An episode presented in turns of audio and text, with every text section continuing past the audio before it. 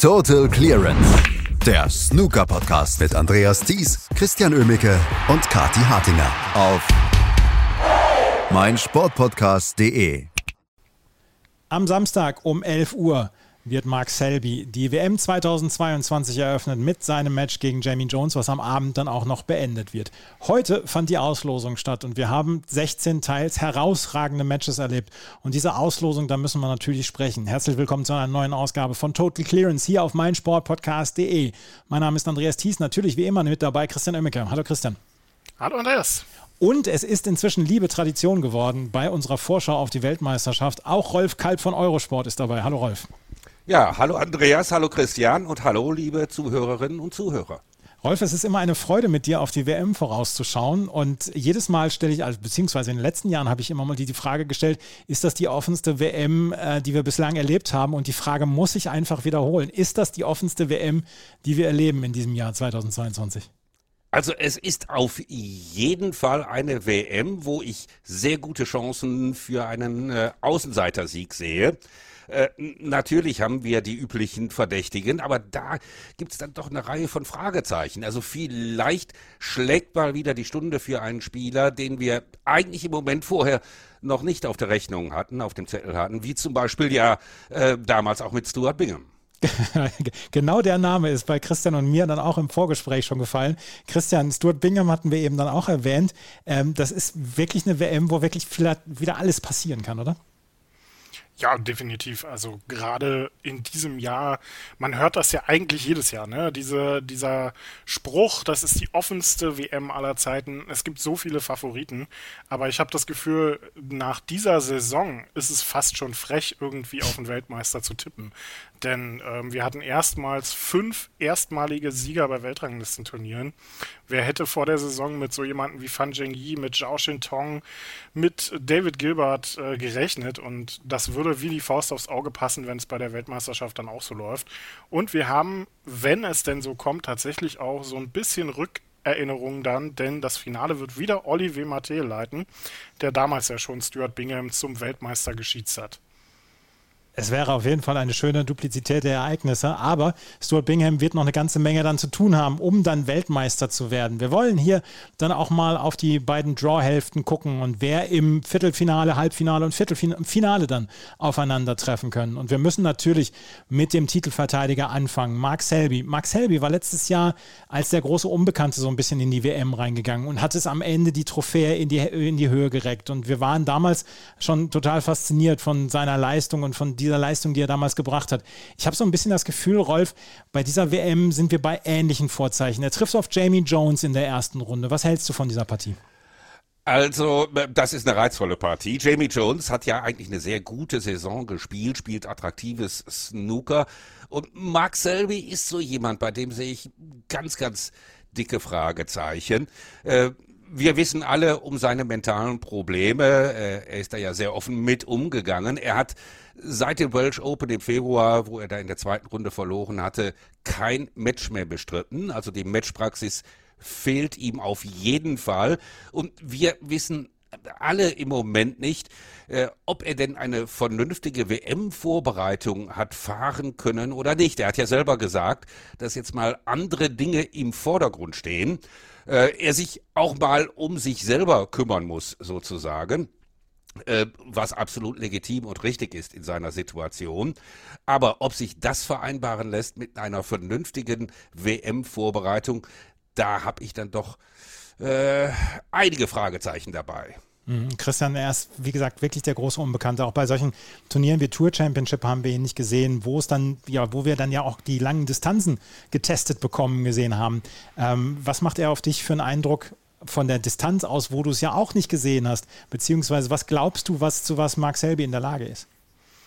Ja, schwierig. Also ähm, ich sehe das wie, wie Rolf. Das äh, ist unfassbar schwer einzuschätzen bei Mark Selby. Und er kommt ja ganz anders als im letzten Jahr, wo ja natürlich auch der WM-Titel so ein Stück weit aus dem Nichts kam. Vielleicht nicht ganz so ähm, krass wie 2016, aber auch letztes Jahr. Aber auch da waren es andere Vorzeichen. Da hat er zwei Turniere ja schon im, im Turnier, äh, im Saisonverlauf gewonnen.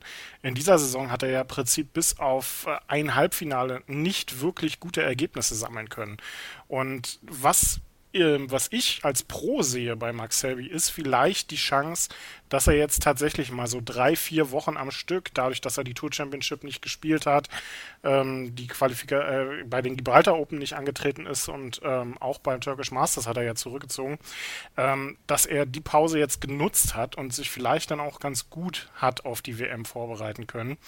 Denn das wäre sehr schade, aber ähm, er hat mit Jamie Jones ein sehr schweres Los vor sich. Der spielt, wie auch Rolf schon gesagt hat, eine richtig gute Saison. Der ist wieder angekommen auf der Main Tour. Und wie er in der Weltmeisterschaftsqualifikation gespielt hat, das war wirklich sehr, sehr stark. Also da hätte es sicherlich einfachere Lose gegeben. Aber Max Selby und die WM, das passt eigentlich in den letzten Jahren immer ganz gut zusammen. Also warum nicht? Man kann es nicht sagen. Ich habe so ein bisschen das Gefühl, dass wir da dann schon die, die erste große Überraschung erleben. Das wäre dann ja das erste Match, was dann beendet wird am Samstagabend. Und ich habe im Moment so ein bisschen das Gefühl, ja, also es ist natürlich auch so, so ein Gefühl aus der, aus der, äh, aus der, aus dem Wissen, dass er die letzten Wochen einfach nicht gespielt hat, auch nicht auf Turnierniveau, dass ich das Gefühl habe, dass er ähm, dann gleich am Samstag rausgehen könnte. Aber du hast es gesagt, Christian, Mark Selby ist einer, der dann auch während eines Turniers zu richtige großer Form auflaufen kann. Und er hat es ja 2021 bewiesen, dass er dieses Turnier dann gewinnen kann nach einem nicht so guten Turnier, nach einem Turnier oder nach einem Jahr, wo er nicht so gut gespielt hat. Rolf, Glaubst du ähm, an die Überraschung oder glaubst du, dass Mark Selby weiterkommt? Äh, ich halte hier eine Überraschung für sehr, sehr leicht möglich und ich weiß noch nicht mal, ob es wirklich eine Überraschung wäre, mhm. angesichts der Saison von Jamie Jones und der konkreten Situation äh, von Mark Selby. Mark Selby also gegen Jamie Jones in der ersten Runde. Wenn wir auf die andere Seite gucken, sehen wir den an zwei gesetzten Ronnie O'Sullivan. Der äh, ist eigentlich im Moment in wirklich guter Form und der hat in den letzten Wochen und Monaten wirklich herausragende Snooker gespielt. Er hat allerdings dann auch einige Finals verloren oder bei der Tour Championship zum Beispiel das Halbfinale in einem fantastischen Match gegen äh, Neil Robertson. Rolf, auch gleich an dich die Frage. Ronnie O'Sullivan, ein viel schwereres Los hätte er nicht bekommen können als David Gilbert.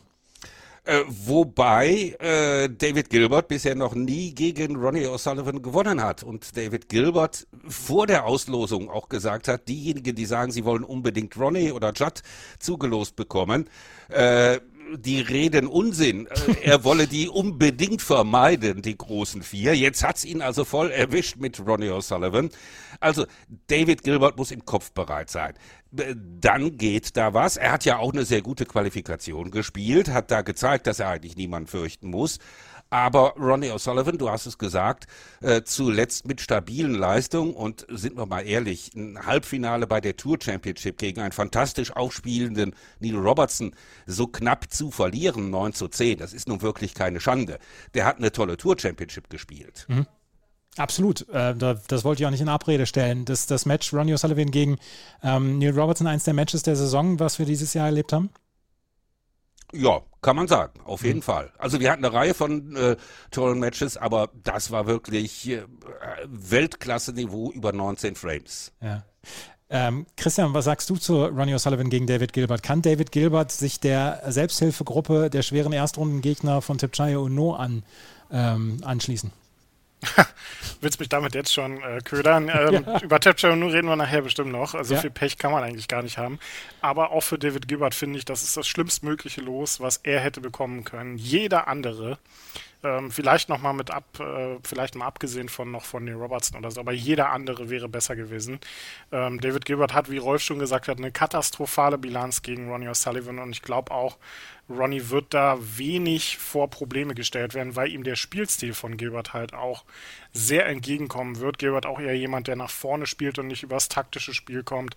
Und Ronnie O'Sullivan ist eigentlich jemand, dem man in der ersten Weltmeisterschaftsrunde eher über die taktische Seite entgegenkommen muss, weil über die lange Distanz geht äh, gegen Ronnie O'Sullivan mit offensivem Spiel meiner Meinung nach halt wenig. Gerade wenn der in Führung geht und erstmal so ein, zwei, drei Frames Vorsprung hat.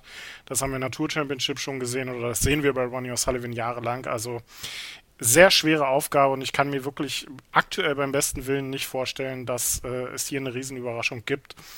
Ähm, auch wenn David Gilbert eine gute Quali gespielt hat. Also hier sehe ich Ronnie O'Sullivan klar vorne. Aber ähm, Rolf, diese Geschichte rund um Ronnie O'Sullivan und das Crucible Theater, er hat halt mit auch die meisten Fans auf der Tour und, und unter den Zuschauern und so weiter. Ähm, es ist immer eine Riesenstimmung im Crucible Theater, wenn er an den, an den Tisch tritt. Ist das dann so ein bisschen mental, liegt David Gilbert dann vielleicht schon 1 zu 0 zurück am Samstagnachmittag? Äh, ich glaube nicht, dass es die äh, Atmosphäre ist. Die wird ein David Gilbert auch lieben. Im mhm. Gegenteil, die kann ihn vielleicht sogar beflügeln. Äh, David Gilbert muss was anderes aus dem äh, Kopf kriegen, äh, nämlich äh, darf nicht drüber nachdenken, dass er gegen Ronnie O'Sullivan nicht gewinnen kann, darf nicht an die katastrophale Bilanz denken. Nur dann hat er auf jeden Fall eine Chance. Das Match zwischen äh, Ronnie O'Sullivan und David Gilbert gibt es dann am Samstagnachmittag und am Sonntagnachmittag. Alles auf Eurosport und im Eurosport Player. Und das ist natürlich eine Tradition, die ihr auch in den letzten Jahren dann gelernt habt. Die an drei und vier gesetzten, das sind Neil Robertson und Judd Trump. Und ähm, Christian, Neil Robertson und Judd Trump gehen auch so ein bisschen mit verschiedenen Voraussetzungen in dieses Turnier rein. Neil Robertson dürfte vor ähm, Selbstvertrauen platzen, weil der einfach überragend gute Snooker spielt. Und Judd Trump ist im Moment so ein bisschen auf der Suche, der Fragende. Ja, und ich glaube, Judd Trump wird sehr früh die Heimreise antreten bei dieser Weltmeisterschaft, denn ähm, Hossein Wafai ist glaube ich, mit einer der schlimmstmöglichen Gegner gewesen heute in der, im Draw. Ähm, nicht nur, weil er als erster Iraner dabei ist und als erster Iraner diese Saison seine, äh, sein erstes Weltranglistenturnier gewonnen hat, sondern einfach, der spielt eine phänomenal gute Saison. Der hat ähm, Selbstvertrauen und ähm, ich glaube, dass der vor Judd Trump im Crucible überhaupt keine Angst haben wird. Der kann befreit aufspielen.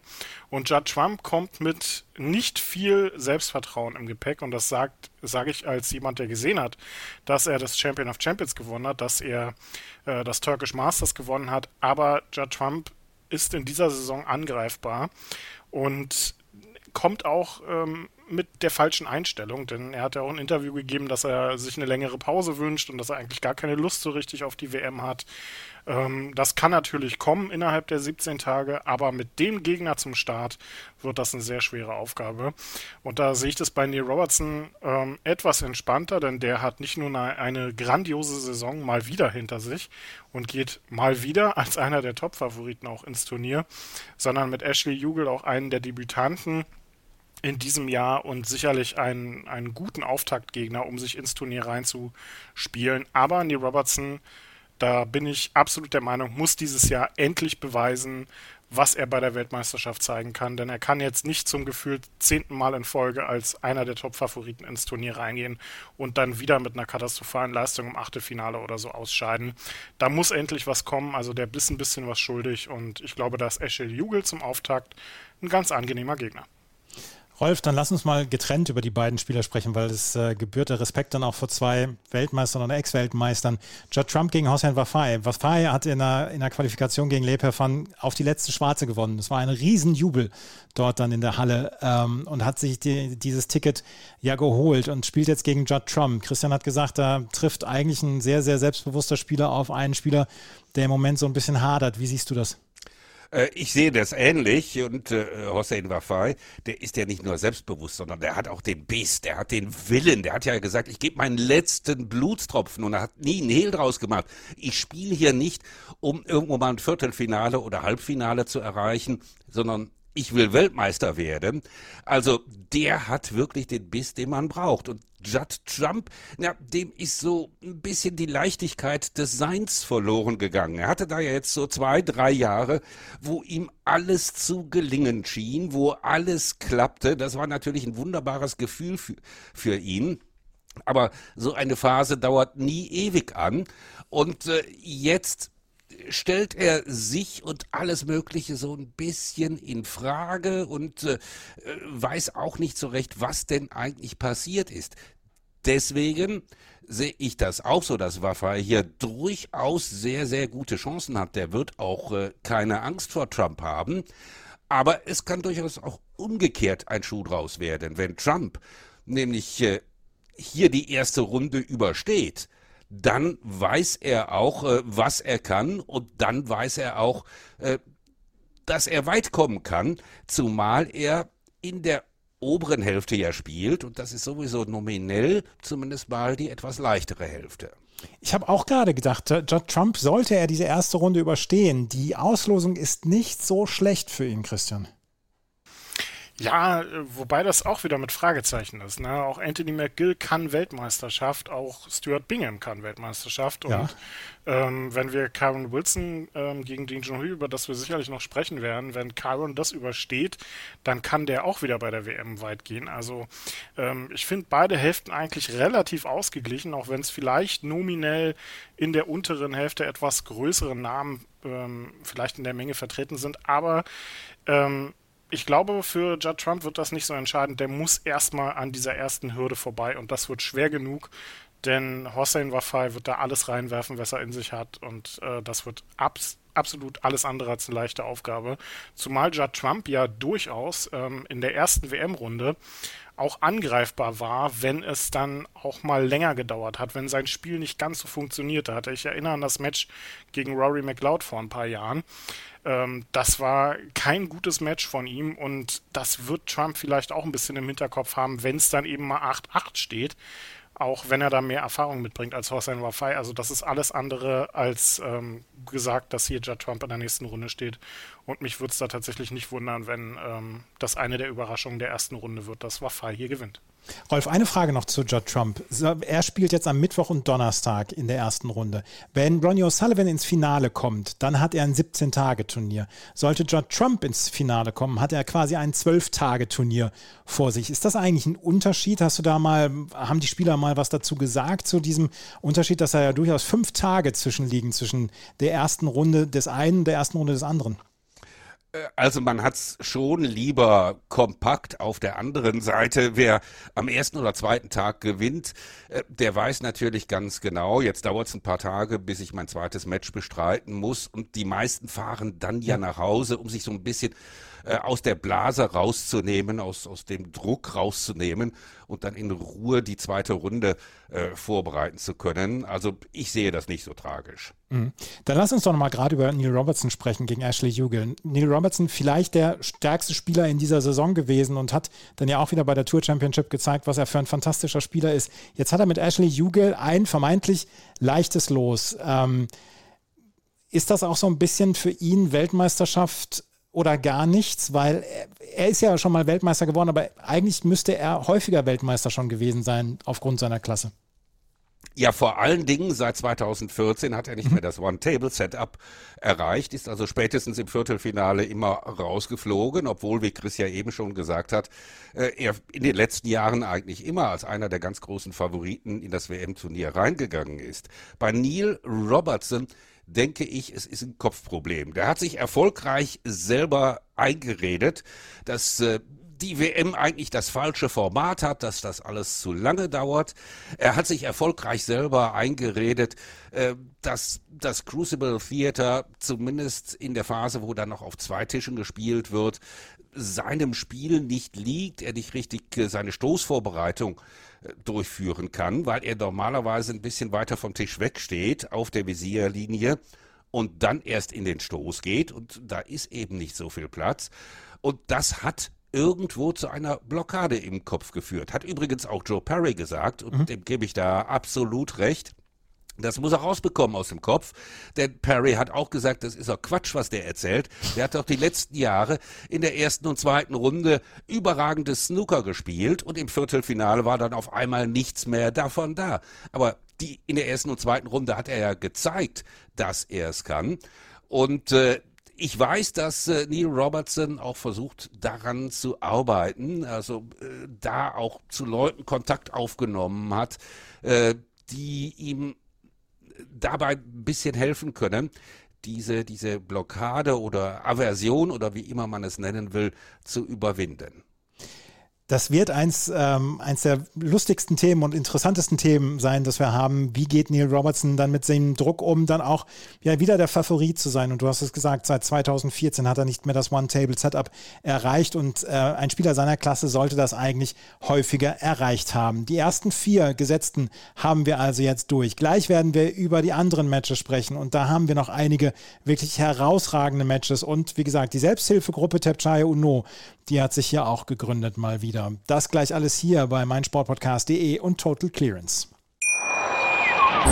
Schatz, ich bin neu verliebt. Was? Da drüben. Das ist er. Aber das ist ein Auto. Ja, eben. Mit ihm habe ich alles richtig gemacht. Wunschauto einfach kaufen, verkaufen oder leasen. Bei Autoscout24. Alles richtig gemacht. Rolf Kalb ist heute wieder unser Gast bei, bei dieser Vorschau auf die Snooker-WM. Und Rolf, als heute John Parrott die ähm, Zahlen gelost hat, gab es so zwischendurch dann einmal ein, ein oder zwei Aufstöhner. Wir haben einige herausragende Matches, die dann auch früher gerne auch mal ein Halbfinale oder Viertelfinale hätten sein können. Fangen wir mit der ersten Partie an, die zwei richtig großen Namen beinhaltet. Sean Murphy und Stephen Maguire, die treten in der ersten Runde an. Aber ähm, der Glanz früherer Tage ist bei beiden so ein bisschen verblasst. Was erwartest du dir von dieser Partie? Ja, der Glanz ist verblasst, äh, dass Maguire hier durch die Qualifikation musste äh, das unterstreicht ja die Tatsache, dass er eben keine überragende Saison gespielt hat. Gleiches gilt für Murphy. Die werden also äh, so ein bisschen Probleme mit ihrem Selbstbewusstsein haben. Maguire vielleicht etwas weniger, weil er jetzt zumindest die Qualifikation geschafft hat. Aber wir haben es im vergangenen Jahr ja auch erlebt, dass äh, Sean Murphy dadurch die Atmosphäre im Crucible Theater regelrecht belebt wird. Das hat ihn vor einem Jahr immerhin bis ins äh, Finale getragen. Sowas ähnliches könnte auf jeden Fall auch in diesem Jahr wieder passieren. Für mich ist das ein Duell Murphy gegen Maguire, ja, auf das ich mich sehr freue. Das ist ein absoluter äh, äh, Leckerbissen und ich bin mir ziemlich sicher, dass beide, wenn sie heute die Auslosung verfolgt haben, äh, jetzt nicht gerade ihren Wunschgegner bekommen haben. Ja, ähm, Christian, Sean Murphy vor einem Jahr, dieser Lauf, den Rolf gerade auch angesprochen hat, den Sean Murphy im letzten Jahr hatte, damals mit Judd Trump, den er besiegt hat, Jan Bingtao in der zweiten Runde, Kyron Wilson im Halbfinale, das war ein deutlich anderer Sean Murphy, als wir den in den letzten Wochen und Monaten gesehen haben. Ja, das war es definitiv. Sean Murphy mit einer Katastrophensaison bisher, muss man leider so sagen. Bis auf das Halbfinale beim Turkish Masters, was ja auch so ein bisschen aus dem Nichts kam, lief bei ihm nicht viel zusammen. Und äh, ob das jetzt zur WM dann wirklich anders ist, äh, muss man schauen. Ne? Er hat sich wieder nicht für die Tour Championship qualifiziert, das war auch letztes Jahr der Fall. Aber ob es dann äh, noch weitere Parallelen gibt und er wieder so einen Lauf bekommt, um hier ins Finale zu kommen, äh, das weiß ich nicht. Also gegen Stephen Maguire wird es wahrscheinlich nicht allzu viele Safeties geben. Aber ansonsten freue ich mich wirklich auf diese Partie. Und wenn äh, Sean Murphy hier die erste Runde übersteht, dann kann das ja durchaus auch recht weit gehen.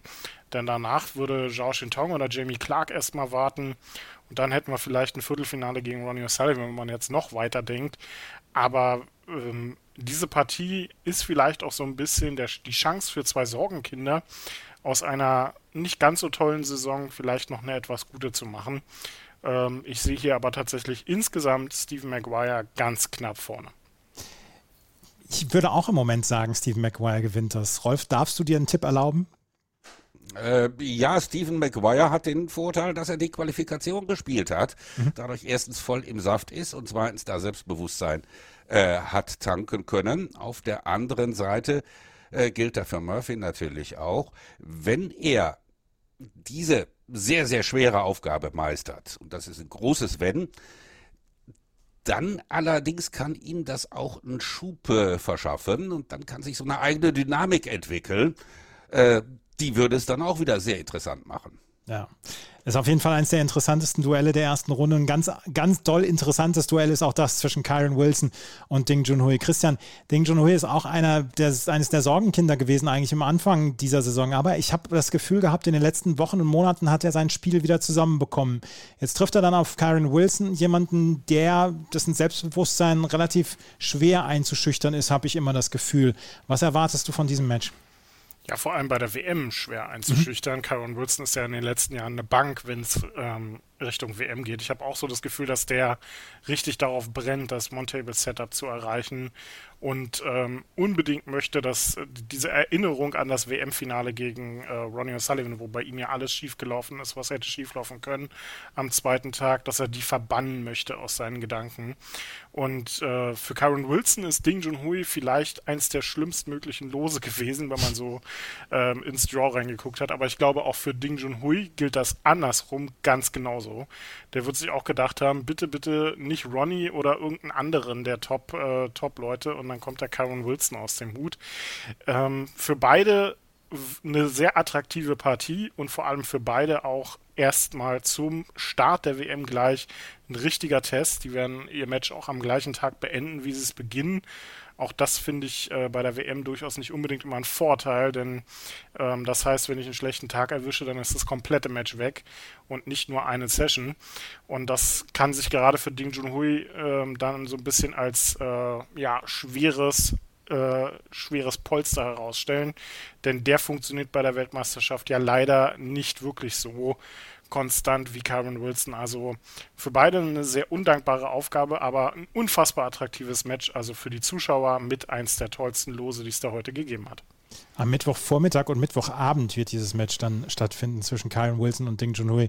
Rolf, äh, Ding Junhui, da hat sich da so ein bisschen, hat man das Gefühl, die Prioritäten in den letzten Jahren dann auch verschoben. Und er ist dann auch nicht mehr die Nummer eins im chinesischen Snooker. Ist das dann vielleicht dann auch so ein, so ein kleines bisschen Vorteil für ihn, dass auf ihn gar nicht mehr so geachtet wird und er vielleicht dann jetzt nochmal durchstarten kann? Äh, ich denke, das spielt schon eine Rolle. Also die Corona-Pandemie hat da natürlich auch äh, eine wichtige Rolle gespielt. Da war er ja über ein Jahr von seiner Familie getrennt. Das ist also eine ziemlich grausame Zeit. Ich möchte nicht so lange von meiner Frau getrennt sein. Äh, und die haben auch noch ein, ein kleines Kind.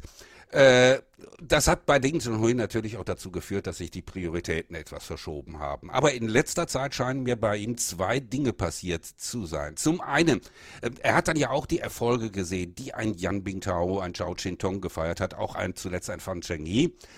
Äh, und äh, er ist jetzt nicht mehr der alleinige Bannerträger des chinesischen Snooker. Man sieht das auch bei Pressekonferenzen, beim Medieninteresse. Das verteilt sich jetzt viel mehr. Diese jungen Spieler müssen nun auch einen Teil der Last aufnehmen, die Ding Chunhui früher alleine getragen hat. Das macht es natürlich jetzt wieder etwas leichter für Ding Chunhui, weil nicht so viel an ihm gezerrt wird. Und auf der anderen Seite, auch daraus hat er kein Hehl gemacht, hat ihn das also auch motiviert, wo da die anderen an ihm vorbeigezogen sind, dass er sagt, Mensch, du musst dich mal richtig reinknien wieder, auch richtig vernünftig trainieren, äh, denn du willst jetzt nicht als Mr. Ehemals äh, hier gelten. Also diese Motivation kann dann natürlich auch nochmal einen Schub geben.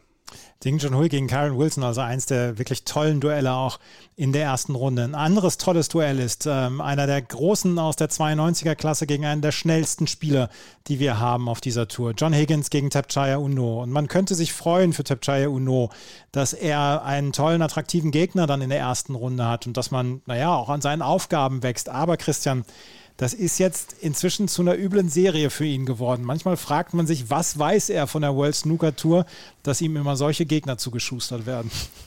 Ja, also äh, ich weiß es wirklich nicht. Ähm, ich ist jetzt, glaube ich, nicht unbekannt, dass ich äh, Otepschero nur sehr zugetan bin. Ähm, und der geht in diese Weltmeisterschaftsqualifikation mit dem Wissen, dass er mindestens ein, wenn nicht zwei Matches gewinnen muss, um auf der Tour zu bleiben. Der hat ja katastrophale letzte zwei Jahre gespielt und äh, schafft das nicht nur, sondern qualifiziert sich für die Weltmeisterschaft und dann bekommst du zum vierten Mal das Ticket fürs Crucible und denkst dir, na jetzt muss doch dann aber irgendwie mal ein guter Gegner dabei rumkommen. Er hat zum ersten Mal John Higgins bekommen, dann beim zweiten Mal war es Ronnie O'Sullivan und letztes Jahr Judd Trump. Also, äh, oder vorletztes Jahr war es Judd Trump. Ähm, das kann er nicht angehen. Und jetzt wieder John Higgins. Also der junge Mann hat ein Lospech. Ähm, es gibt da dieses lustige Gift noch damals von, äh, wo er Ronnie O'Sullivan zugelost bekommen hat, wo er die äh, nach hinten sackt und die, die Hand vor die Stirn nimmt.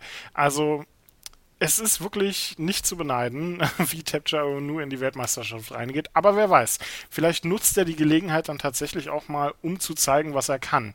Denn das hat er bei der WM noch nicht getan. Man hatte das Gefühl, jedes Mal nach der Auslosung war dann auch ähm, jegliche Motivation bei ihm bereits beendet. Äh, er ist teilweise sehr deutlich dann aus der WM rausgegangen.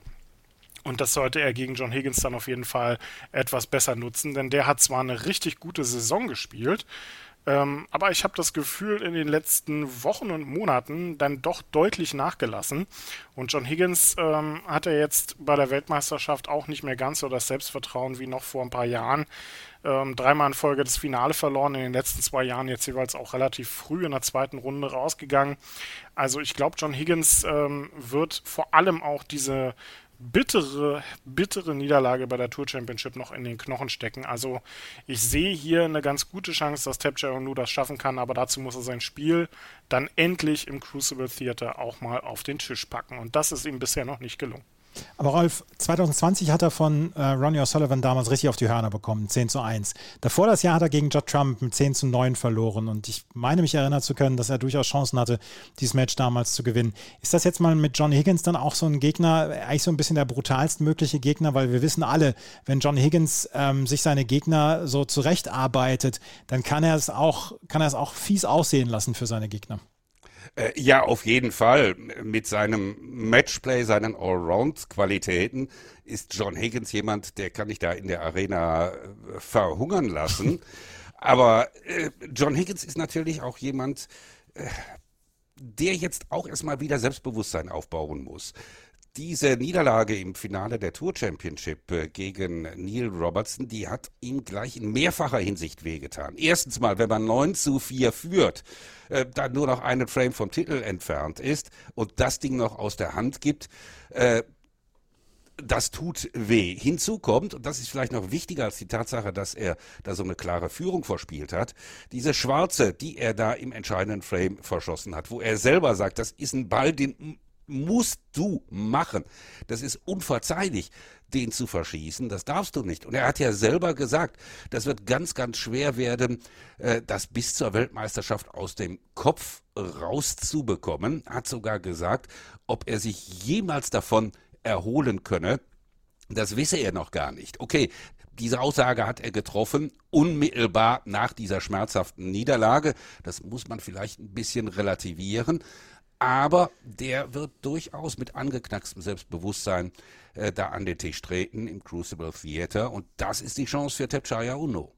Aber das ist ja etwas, was mich komplett verwundert und auch beeindruckt, dass John Higgins so etwas sagt. Und John Higgins hat ja durchaus auch schon häufiger mal Aussagen getätigt, wo man sich gedacht hat, wow, das, das wusste ich gar nicht oder das hätte ich nicht gedacht, aus dem Mund von John Higgins so etwas zu hören, wo er gesagt hat, ja, vielleicht gewinne ich einfach keine großen Turniere mehr. Und dann hat er ja trotzdem, ich erinnere an die Players Championship zum Beispiel letztes Jahr, alles in Grund und Boden gespielt.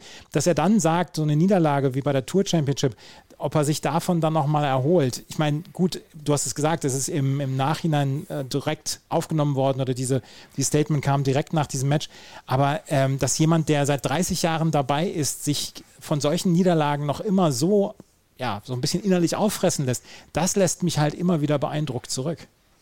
Äh, ich denke, das ist aber normal. Es gibt ja einen Grund dafür, dass er seit 30 Jahren nicht nur dabei ist, sondern seit äh, fast 30 Jahren auch sozusagen die Weltspitze markiert, der weiß ja auch ganz genau, was er kann. Und er weiß ganz genau, wenn, wenn er verliert, weil der Gegner an dem Tag besser gespielt hat, okay, dann ist es so, das gehört zum Sport dazu, das muss man akzeptieren.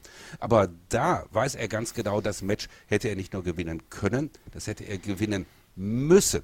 Und deswegen ist das so schmerzhaft. Mhm.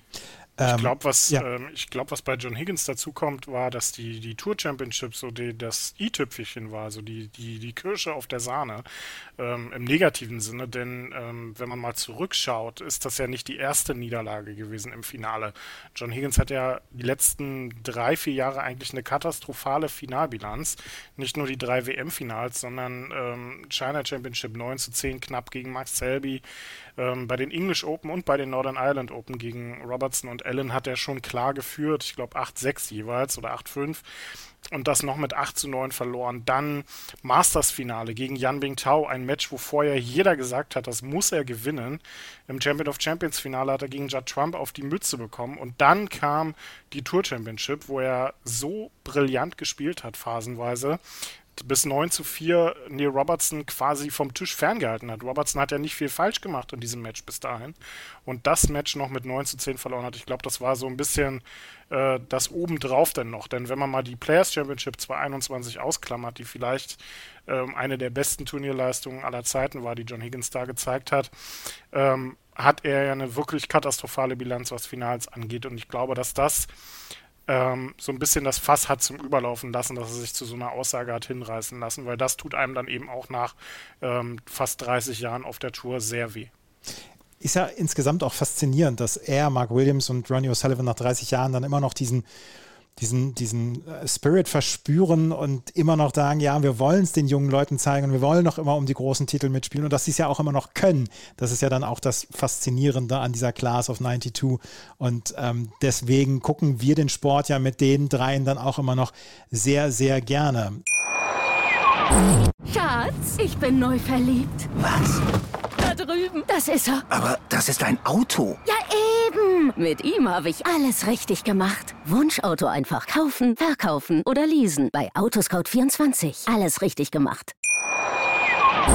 Apropos Mark Williams und äh, die walisischen Spieler. Rolf, das könnte man auch als offene walisische Meisterschaft in diesem Jahr bezeichnen. Das ist ein sehr, sehr starkes Aufgebot, was Wales aufzubieten hat. Äh, auf jeden Fall. Und für Mark Williams gilt, äh, schon sein Erstrunde-Match hat es in sich gegen äh, Michael White.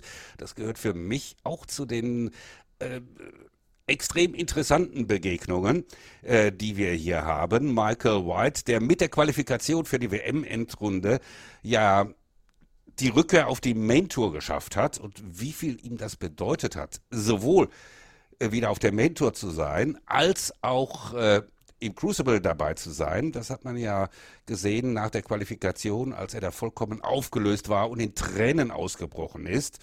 Also da wird jemand brennen. Das, da fängt sozusagen sein zweites Leben an. Hat Mark Williams das Feuer auch noch? Mark Williams hat ein gesundes Phlegma und das kann manchmal sehr hilfreich sein.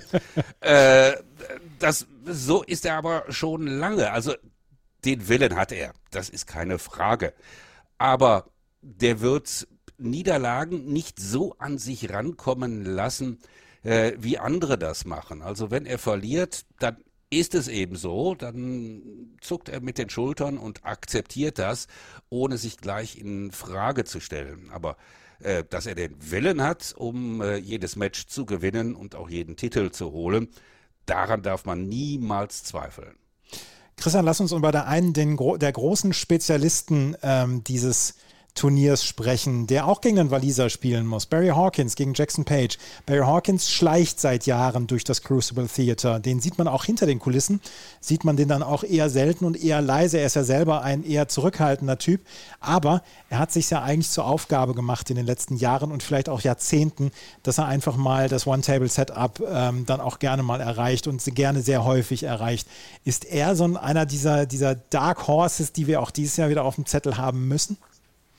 So ein bisschen, ne? Zumal gerade mit Jackson Page er ja einen ähm, Debütanten vor der Brust hat, der noch nicht weiß, wie er im Crucible Theater spielen wird. Ähm, für Jackson Page hätte ich mir eigentlich Mark Williams als Gegner gewünscht. Das wäre ein richtige Festspieler dann geworden. ähm, aber Barry Hawkins hat ähm, in den letzten drei Jahren so ein bisschen sein, sein WM-Stigma verloren, denn das waren teilweise keine guten Auftritte. Er ist ähm, jetzt dreimal in Folge auch in der zweiten Runde gescheitert, also so ein bisschen ist ihm das abhanden gekommen und ich glaube, er hat in, im Draw in diesem Jahr eine sehr gute Position, denn nicht nur mit Jackson Page zum Start, sondern danach auch mit Mark Williams oder Michael White jetzt durchaus Spieler vor der Brust, die nicht die brillanteste Saison haben oder die, die beste Ausgangslage. Ähm, und Barry Hawkins selber hat ja äh, durchaus eine ganz gute Saison gespielt. Ähm, zumindest jetzt so in den letzten Monaten auch ein Finale erreicht. Ähm, ich meine, bei der Players Championship ähm, gegen den Robertson darf man verlieren, alles in Ordnung, auch wenn die Finalbilanz bei Hawkins natürlich gerne noch etwas besser werden könnte.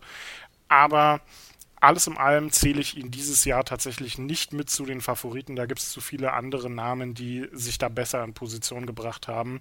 Also ein Viertelfinale traue ich ihm tatsächlich zu, aber das One-Table-Setup wird für Barry Hawkins, glaube ich, sehr schwer zu erreichen.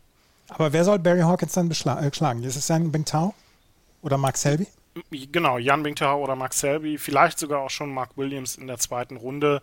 Ähm, das sind schwere Gegner. Auf der anderen Seite natürlich äh, kann Barry Hawkins die an einem guten Tag auch alle schlagen. Ähm, auch im Crucible kann er das. Aber ich sehe ihn da in diesem Jahr tatsächlich nicht äh, so gut präpariert, dass äh, das was werden kann. Auf der anderen Seite waren das genau die sechs Jahre, in denen Barry Hawkins dann auch immer das Finale oder das Halbfinale erreicht hat. Also er hat sich ja nie so wirklich in den Kreis der Favoriten gespielt und trotzdem war er dann da, wenn es um die Wurst geht. Aber ähm, sehe ich jetzt tatsächlich erstmal nicht. Rolf, aber das war doch für dich auch immer eine schöne Konstante, oder, Barry Hawkins? Äh, auf jeden Fall. Also das war ja eine lange Phase, wo er sozusagen der Mr. Zuverlässig im Crucible mhm. Theater war. Aber für mich hat er diesen Titel in der Zwischenzeit an, an Kyron Wilson abgeben müssen. Nur Barry Hawkins ist auch jemand, äh, von dem bekannt ist, dass er äh, unter der Corona-Pandemie, unter den Lockdowns sehr gelitten hat. Da fehlt es ihm dann an, an Motivation. Hinzu kamen äh, familiäre Schicksalsschläge.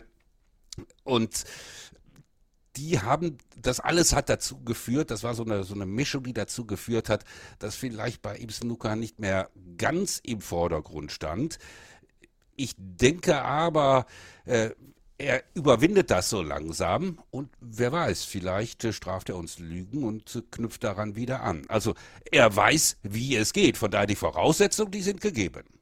Barry Hawkins also gegen Jackson Page in der ersten Runde. Eine Partie, auf die ich mit sehr viel Vorfreude schaue. Und es äh, ist einer meiner Lieblingsspieler über die letzten 20, 25 Jahre gewesen, Rolf. Das ist Matthew Stevens. Der hat es jetzt wieder ins Crucible geschafft, nachdem er in einem der besten Matches der Qualifikationsrunde gegen Ali Carter mit 10 zu 8 gewonnen hat, nachdem er 0 zu 4 und 6 zu 8 zurückgelegen hat. Jetzt trifft er auf einen, der seit Jahren dann auch immer das Talent äh, oder den, den Talentstatus mit sich rumgeschleppt hat und dem man ja auch eigentlich einen Titel mal so unbedingt gönnt. Jack Lisowski. Jack Lisowski gegen Matthew Stevens ist eine der Partien, auf die ich mich am meisten freue. Wie geht's dir? Äh, auf jeden Fall. Also auch das wird ein Match sein, äh, was mit einer brutal offensiven Ausrichtung von beiden geführt werden wird. Äh, Matthew Stevens hat all die Erfahrung, stand ja zweimal auch schon im Crucible im Finale. Äh, Jack Lisowski, ja, so immer ganz knapp vor dem endgültigen Durchbruch äh, äh, gescheitert. Aber das sind zwei Spieler, die auf jeden Fall was äh, beweisen wollen. Für Matthew Stevens ist natürlich der Vorteil, äh, dass er aus der Qualifikation, du hast angesprochen, sein Comeback gegen Ali Carter, sehr viel Schub mitbekommen hat. Und er musste ja auch eine Zeit lang auch um seinen äh, äh, Tourplatz bangen. Auch das ist jetzt erstmal erledigt. Also auch da ist ein bisschen Druck aus dem Kessel genommen und dann kann er natürlich auch von seiner Erfahrung leben. Christian, das war schon schön mit anzuschauen, Matthew Stevens, dass er wieder so gut spielt und dass er wirklich dieses 6 zu 8 gegen Ali Carter da aufgeholt hat. Das konnte man sich extrem gut angucken.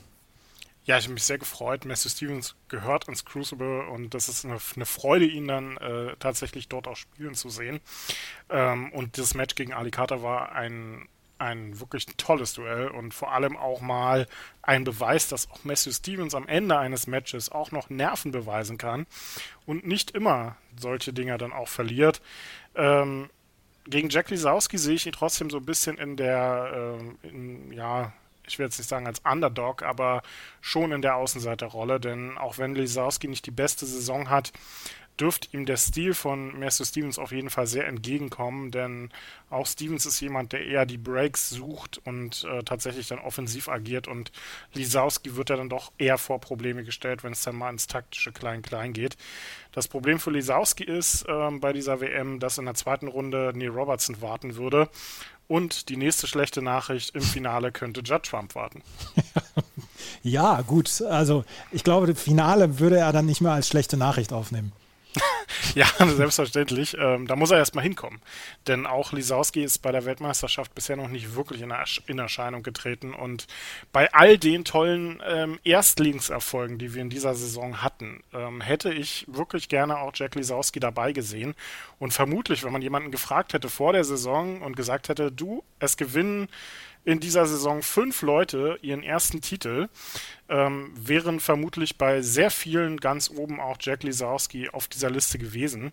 Und dass der immer noch keinen Titel hat, ähm, das wird nicht einfacher für ihn, weil das steht natürlich auch so ein bisschen bei ihm dann immer im Hinterkopf und wird ihn auch ähm, an der einen oder anderen Stelle hemmen. Und je länger das dauert, desto blöder wird das für ihn. Und da muss er irgendwie mal drüber wegkommen und es dann tatsächlich auch mal schaffen. Ob es jetzt bei der WM der Fall ist, ist, glaube ich, müßig darüber zu diskutieren, aber ähm, das ist, glaube ich, ein Problem, vor dem Jack Lisowski dann auch in der nächsten Saison wieder stehen wird.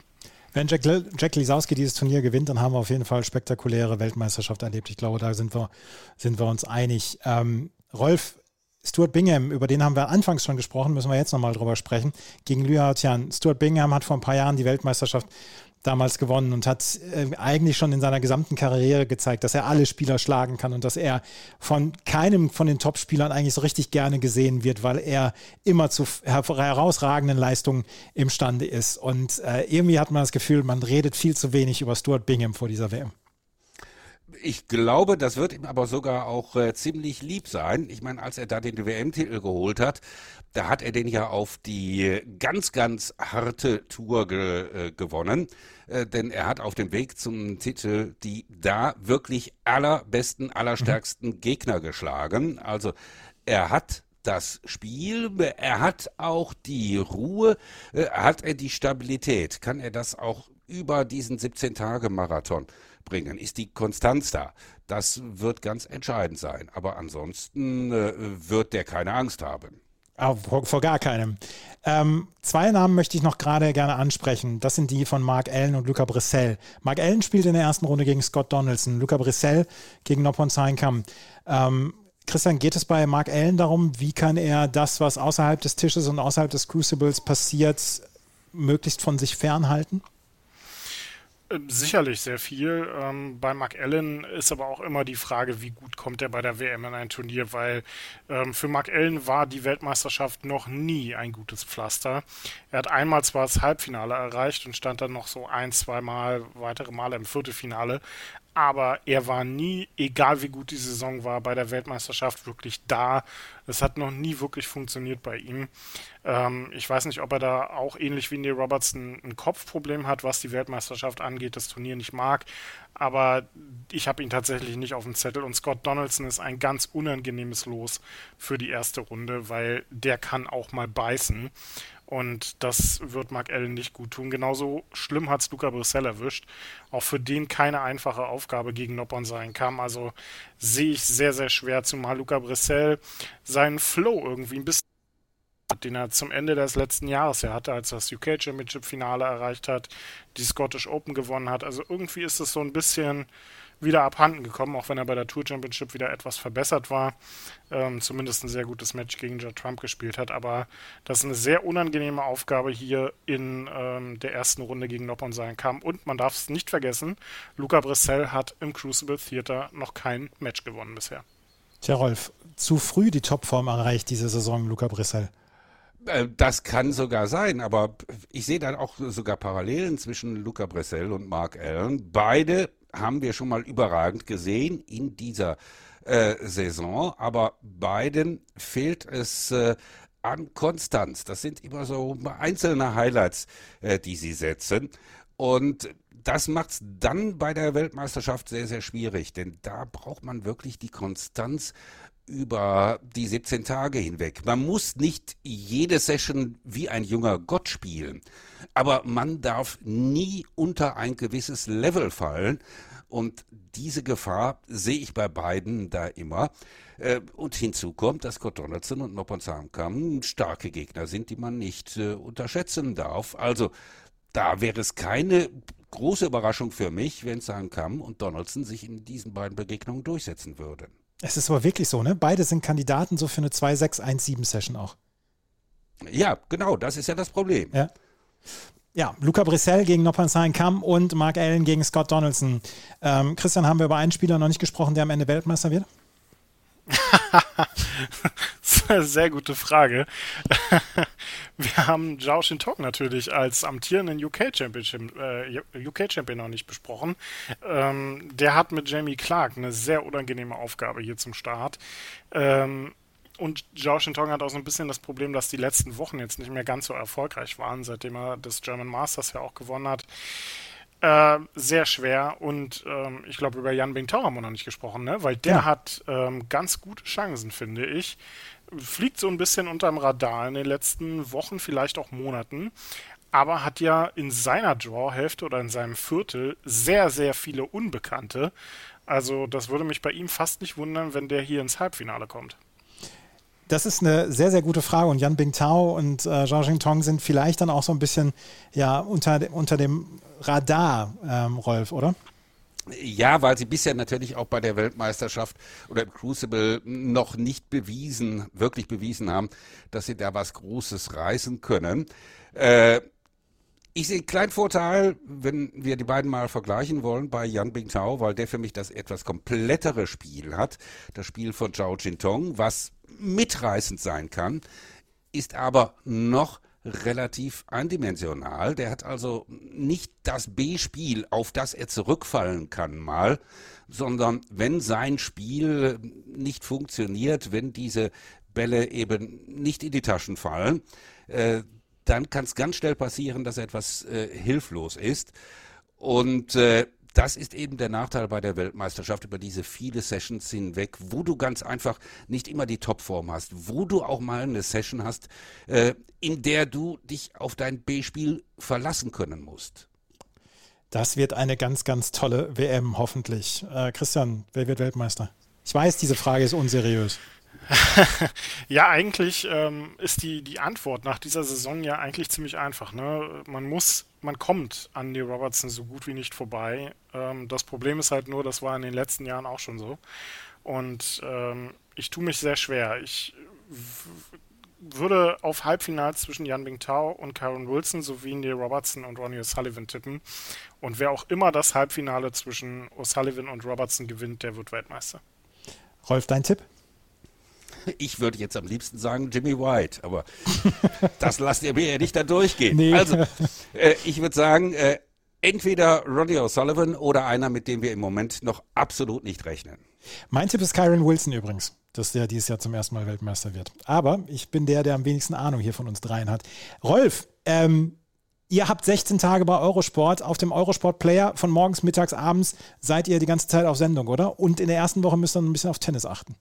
Äh, auf jeden Fall. Also 17 Tage das volle Snooker-Programm. In der ersten Woche natürlich gibt's noch das WTA-Turnier aus Stuttgart, aber auch da gibt's bei uns bei Eurosport eine Neuerung. Denn wenn dann die Tennisübertragung Snooker sozusagen blockieren, äh, dann wird Eurosport auf der Homepage, also auf eurosport.de, einen kostenlosen Livestream freischalten, wo man dann ohne Abonnement, ohne Anmeldung äh, Snooker mit deutschem Kommentar sehen kann.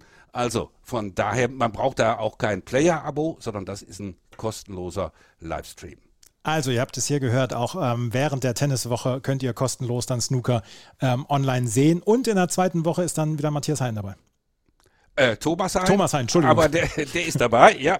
Da freue ich mich auch schon riesig drauf, dass wir äh, das dann auch wieder gemeinsam machen können. An den ersten Tagen der zweiten Woche ist er bei den Abendsessions dabei und dann bei den äh, Entscheidungen in den Halbfinals natürlich komplett und Finale sowieso von der ersten bis zur letzten Minute.